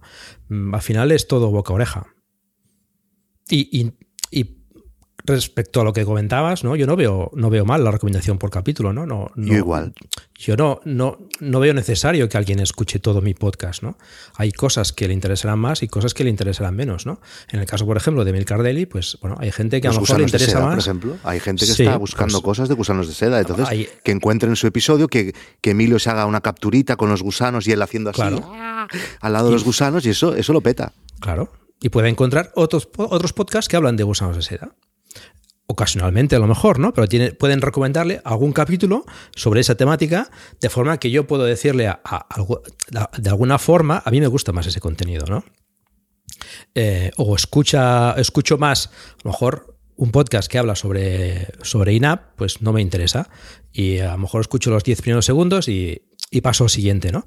Pues bueno, eso puede tenerlo en cuenta para a la hora de, de, si yo escucho siempre los podcasts eh, eh, y lo antes posible, pues sobre, no sé, sobre, sobre Mac, pues que me, que me recomiende podcast sobre Mac o sobre lo que sea, ¿no? O sea, yo, yo veo que, que al final eso funciona. O sea, YouTube le funciona y, lo veo interesante. O sea, tú en YouTube además haces lo mismo. Vas de capítulo en capítulo, de vídeo en vídeo, y si te interesa un poco, te quedas. Si no, pues pasas al siguiente y al final eh, vas a mirar solo lo que te interesa. Es que además el tiempo es, finito, ¿no? ¿no? tenemos tampoco posibilidad de, de, escuchar y de ver todo lo que nos gustaría, ¿no? Si lo podemos enfocar a lo que realmente nos interesa, pues mucho mejor. Yo no descarto eh, que YouTube ya que está haciendo ahora, ven el tema de cómo se está moviendo Spotify, la pasta que está poniendo, que están saliendo un montón de plataformas, etcétera. Este email que me envió el otro día Xavi me indica que a lo mejor están pensando en, igual que han hecho una aplicación de YouTube de música, que hagan una de, de podcast y que se copien algunas de las cosas que les ha funcionado en YouTube. Por ejemplo, obligarnos a subir una portada distinta por cada episodio, poner hashtags, poner tags, etcétera y que algo así funcione. Yo no descarto que lo estén haciendo. Esto me lo han recomendado muchas veces a mí, de, subir los capítulos de Plug and Drive a YouTube. Me lo han dicho muchas veces. Esto tendrías que hacerlo porque así eh, serías más visible. Eh, en, ese sentido, Víctor, mm, claro, el tema de YouTube es que sin una suscripción premium, tú cuando tienes YouTube en tu teléfono, que al final es siempre la, vía principal de, de escucha de podcast, si tú mm, bloqueas el teléfono, la transmisión se te para. Ya, ya, pero yo tengo una suscripción premium de YouTube. No, no, sí, yo también. Pues pero quiero decir que si, si YouTube apostara realmente por el podcast como un producto específico, separado, digamos, que, que, no fuera lo de lo subo y tiene vídeo, pero en realidad es un podcast, tendría que cambiar, o sea, tendría que ser una aplicación específica, o sea, como un podcatcher mm, con, como, como la que tienen de música. Sí. Bueno, ¿por qué no? Yo, no? lo veo tan disparatado que estén pensando en esto. Sí, sí, sí, la idea es buena y además, como tú dices, con sus propias normas. Pero ¿sabes cuál es el problema de poner sus propias normas? Que empiezan desde cero. Porque lo que hace todo Dios, y también lo hizo Spotify en su momento, y Google Podcast, y Podimo, es que en cuanto abren el chiringuito, lo primero que hacen es pinchar la base de datos de Apple. Traerse todos los podcasts para acá, y ya a partir de ahí Dios proveerá.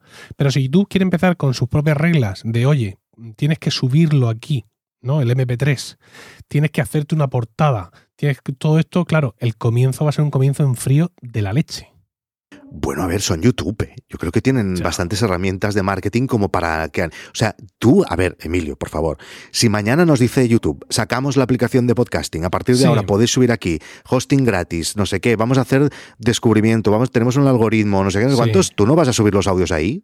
Yo al principio haría varios artículos y podcasts enfadado, ¿no? como, defensor del, podcasting más antiguo, de Rancio Borengo, diría que sin feed no hay podcast, ¿no? Y todo esto. Sí. Y al cabo de un tiempo, pues diría pues que al final hay que estar en todos, por lo igual que con Spotify, ¿no? Porque Spotify es el, ya que estamos, el puto demonio emplumado, y ahí estamos. Y, cada vez que saco un podcast nuevo en el KFM, que no es con mucha frecuencia, en Spotify lo meto el primer día. Seguro, seguro, pues porque aunque sean ah, mm, aborrecibles, pero tienen, te dan una, te dan o te pueden dar una exposición. Porque yo hasta ahora, y lo digo en mi libro, salvo dos o tres podcasts de la red, ninguno brilla en Spotify y tiene unas escuchas ahí que diga, oh, es que hay que estar aquí. Pero de todas maneras, como que esto aún no ha pasado, tenemos que ir haciendo chapucillas. Y la chapuza que hay ahora para hacer es que si queremos hacer crecer la audiencia, ya no de podcast, sino la audiencia de nuestro proyecto, que es un ente que mm. puede estar eh, transmitido en distintos canales, yo creo que la opción de vídeo es mandatoria ahora mismo, que es una traducción mala del inglés. Mira, dos comentarios para, cerrar este tema. Uno, un comentario pro vídeo y un comentario anti vídeo. El comentario pro vídeo es que dice Spreaker, que es un hosting considerable, que la funcionalidad más usada, con muchísima diferencia, por los, eh, los podcasters que estamos en Spreaker, es compartir automáticamente con YouTube. Es decir, darle nuestro, los permisos de nuestro canal de YouTube y cada vez que publicamos un capítulo, hacer check en el box. Eso se va a YouTube. Es- he oído lo con mismo una- de Headliner. con una, car- con una carátula con una carátula que hacen que preparan ellos mismos Sí. y ahí va publicado automáticamente. Mm. Y eh, el otro comentario que, me llama la atención porque mm, so- solo por hacerse, solo por salir la noticia, ya nos indica ot- otro cambio de, de- en el sentido contrario. Y es que dice que solo un 1% de los podcasts, solo un 1% incluyen transcripción. Como queriendo sacar el audio y convertirlo en modo texto, por así decirlo. Y no solo por motivos de accesibilidad. O sea, no solo porque estemos pensando en gente con discapacidad auditiva que también puede querer consumir el contenido, Pero sino eso como iría en contra del vídeo, dices. no en contra del vídeo, sino eh, mm, como, como anclando un poco más el podcasting en otro medio distinto que sería el Mm, medio escrito. Pues yo lo hago. Yo, por ejemplo, todos los podcasts de No es Asunto Vuestro, el texto va eh, casi igual a como yo lo digo en eh, mi web. ¿Por qué? Pues a ver si alguien me descubre buscando en Google. Claro, pero en, en el caso de tu podcast es, es- es fácil, entre comillas, porque tú tienes un guion que, Mm. que sigues con cierta gracia, por cierto, y, y está ahí, pero un podcast como este. eh, No, no, échaselo, claro. tú, échaselo tú a uno de No. estos eh, herramientas de transcripción automática, Sí, no, no, no. ¿sabes? No, O sea, no, claro, tú de Murcia, Lleida- nosotros catalanes. Es que Uno de Lleida, otro de Girona y el otro de Murcia. No, dimite el bot. Se va. peta, lo deja. explota. Lo deja, abandona, vas al servidor y no está. Oye, aquí no estaba esto instalado. Bueno, vamos, si os parece, al, al último comentario de. Hay otro, po- otro punto. Sí, al último punto de, de Conal Byrne, que mm, yo tengo, digamos, la cor- eh, soy un poco corto de miras en muchas ocasiones, no me cuesta ver más allá de mi propia nariz. Entonces yo leo esto y me da la sensación de que buah, esto no habla de nosotros, ¿no? A ver, Eh, lo que dice este hombre es que la industria del podcasting abordará la subrepresentación de frente, ¿no? Con, con energía. Es decir, que vamos a ver cada vez más podcasts creados por minorías que ahora mismo no están representadas en el podcasting. Y habla, pues, evidentemente, de eh, eh, negros, hispanos eh, y, otro tipo de, de- de minorías que ahora mismo no están en el podcasting, que está dominado mayormente por señores blancos de mediana edad, como nosotros tres. vale. Eh, claro, yo, yo veo esto y automáticamente en cuanto veo que empiezan a hablar de todo esto, casi que cambio de canal, porque pienso, esto a mí no me afecta porque yo estoy en España, no, como si Sí. aquí en España no tuviéramos eh, diversidad eh, en ese sentido. Pero mm, me da la sensación mm, eh, que esto tiene más, más que un trasfondo mm, de, de creación, tiene un, un trasfondo demográfico y de otros problemas sociales que tienen Estados Unidos. Sí, esto no nos, no nos toca. Quiero decir que no- independientemente de que aquí en España tengamos más o menos gente de, de otras razas o de otros orígenes, el hecho de que esa gente haga podcast o no haga podcast o sean más o menos conocidos, no tiene tanta, tanta bidirección, ¿no, Paco? Con, con la situación social que se pueda vivir aquí. Que, que también puede ser muy de los Sí. españoles pensar que aquí no hay racismo, ¿no? Pero no sé. Bueno, pero sí que podríamos enfocarlo con el idioma, ¿no? Tenemos el catalán, tenemos el euskera, tenemos el gallego y no hay tantos podcasts en estos idiomas como en, como en español, ¿no? Em, esto nos lo planteamos todos. Yo, mm, si tengo que hacer un podcast sobre, sobre vehículos eléctricos, me interesa que llegara al máximo de gente posible. Y, y, y esto me lo planteé, lo hago en catalán o lo hago en español. Bueno, pues evidentemente donde llegas a más sitios en- es, es en español. Y no solo en España, sino que bueno, hay, hay un gran, una gran cantidad de oyentes en Latinoamérica, ¿no? Con lo cual... Y si yo tuviera un inglés mm, perfectísimo, lo hubiera hecho en inglés. Como Nikias, Molino. Como Niquías Molina, que por cierto es de Girona. Es de Girona, sí. Paco, sí. Sí, sí. Em, yo esto no sé si va a aportar algo, esto que voy a decir ahora. Creo que no, pero lo voy a explicar porque además no lo he explicado nunca. Y es que em, yo en Twitter tengo una automatización que si alguien pregunta por di- distintas cosas relacionadas con los documentales, alguien me puede recomendar un buen documental o estoy buscando un documental, no sé qué, ¿no? Y hay una automatización, una automatización que cuando alguien dice una frase de estas, yo recibo un correo y depende de lo que diga, le contesto o derivo a que le contesten eh, sobre una recomendación de un, de un documental que tenemos en GuideDoc, etc. Es- ya digo que no sé qué aporta y no, no he entendido nunca qué está pasando en este tema. Pero, sin exagerar, el 98% de la gente que hace esta pregunta en Twitter son negros. Os lo juro. No aporta nada a lo que estamos diciendo, ya lo sé. Pero No bueno, deja de ser curioso. ¿qué puede ser? No lo sé. Pero también Digo, tengo a lo que mejor el un- podcast. Tengo, que, sí. tengo que deciros también una cosa respecto mm, precisamente al podcasting en catalán. Y es que mm, aquí en España eh, los distintos, eh, las distintas lenguas están localizadas. Y esto, y esto es súper importante. O sea, no es ya que, por ejemplo, como en Canadá, que sé que también que hay una zona francófona y una zona eh, que hablan inglés, ¿no? Pero aquí claramente el catalán y sus derivados se hablan en una zona muy concreta, Ujú. el gallego, el vasco y todo ese tipo de historias. Yo mm, creo que, que el podcasting en estas lenguas de, de la península está muy poco explotado porque tiene una gran repercusión local. Es decir, no es ya si mi podcast de tecnología lo hago o no en catalán o en vasco porque es mi lengua materna o lo que sea. Es que otro tipo de contenidos locales tienen mucha más fuerza si los haces en ese idioma, a la hora de crear comunidad y a la hora de monetizar. Sí, sí. Eh, por ejemplo, el, el podcast de órbita grana no es lo mismo, ¿vale? Porque, porque no- eh, Antonio no lo hace en Panocho. Pero el podcast de órbita grana o el podcast de, de cualquier equipo de baloncesto de cualquier ciudad tiene un gran poder porque los oyentes que tenga son todos oyentes de la misma ciudad, de la misma comarca. Y eso, a nivel de patrocinadores, es oro. O sea, está muy bien que venga a patrocinarnos eh, Riverside, que venga Sencaster, eh, que venga quien sea. Pero cuando el que te patrocina es un negocio local porque sabe que tu audiencia es una audiencia local o muy localizada, las posibilidades de crecimiento en ese sentido son espectaculares. Sí, sí, está Y, y la gente de- que tiene además un- un- una lengua distinta del, del- del español tiene la posibilidad de superapuntalar ese tema.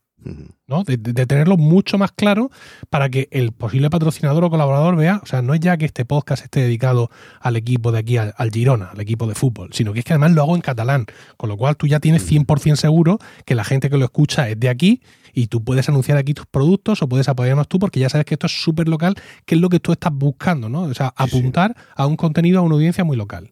Y Pero a- eso depende hay mucho- casos. Perdona, Depende Paco, mucho de, de la temática.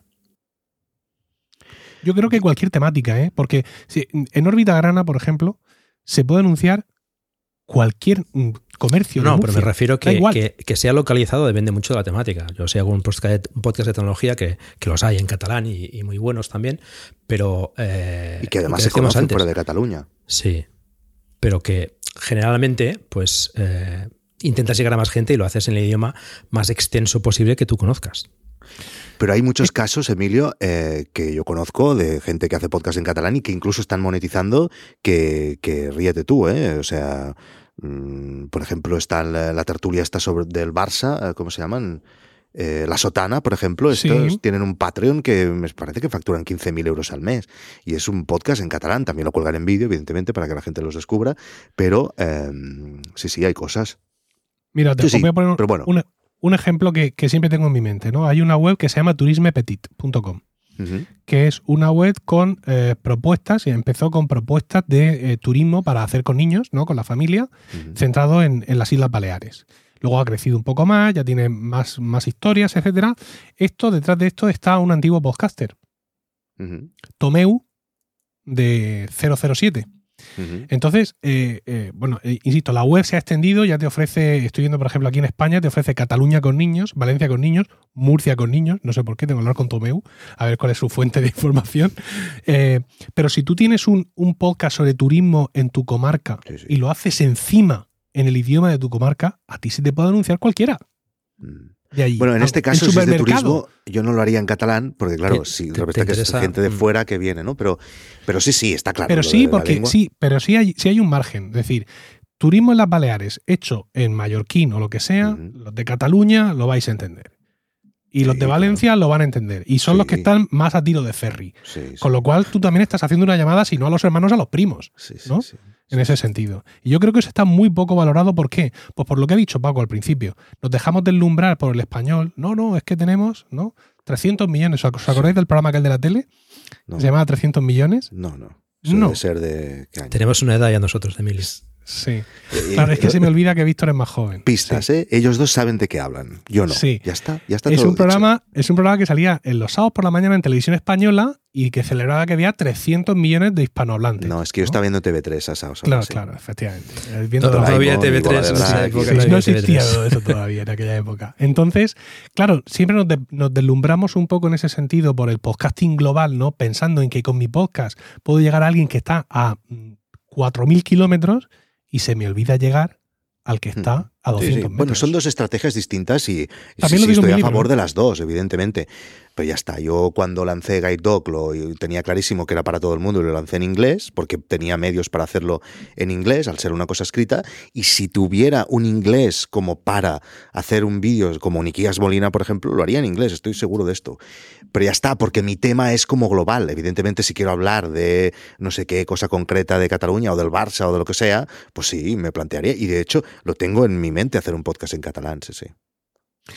Bueno, eh, creo que ya hemos terminado de darle vueltas a, a- a esto. Eh, os voy a pedir que, Mm. que puntuéis las, las predicciones de Conal Byrne en función de vuestra afinidad con él. ¿no? O sea, si le ponéis un 10 es porque estáis plenamente de acuerdo con él. Esto es una cuestión ya de opinión personal. Paco, Mm. Yo un 5. Estoy ahí. un ahí. 5. No, yo le voy a poner un 2.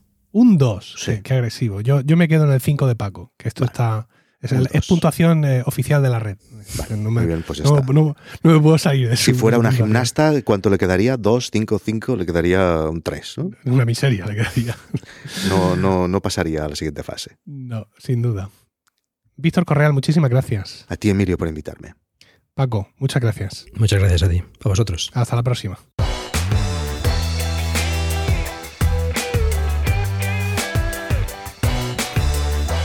Muchas gracias por el tiempo que habéis dedicado a escuchar este capítulo. Espero vuestros comentarios en el canal de Discord de Promo Podcast, al cual podéis acceder a través de emilcar.fm barra Discord y también en Twitter arroba promopodcast. Promopodcast os llega gracias a webicaster.com, la plataforma para poner en contacto a los podcasters con otros podcasters o gente interesada en ser entrevistada en podcast. Te puedes registrar de forma gratuita en webicaster.com y comprobar si te es útil para hacer entrevistas y dar a conocer tu podcast. Todo esto en webicaster.com. Un saludo y no olvidéis recomendar Promo Podcast porque no hay nada que le guste más a un podcaster que hablar de podcasting.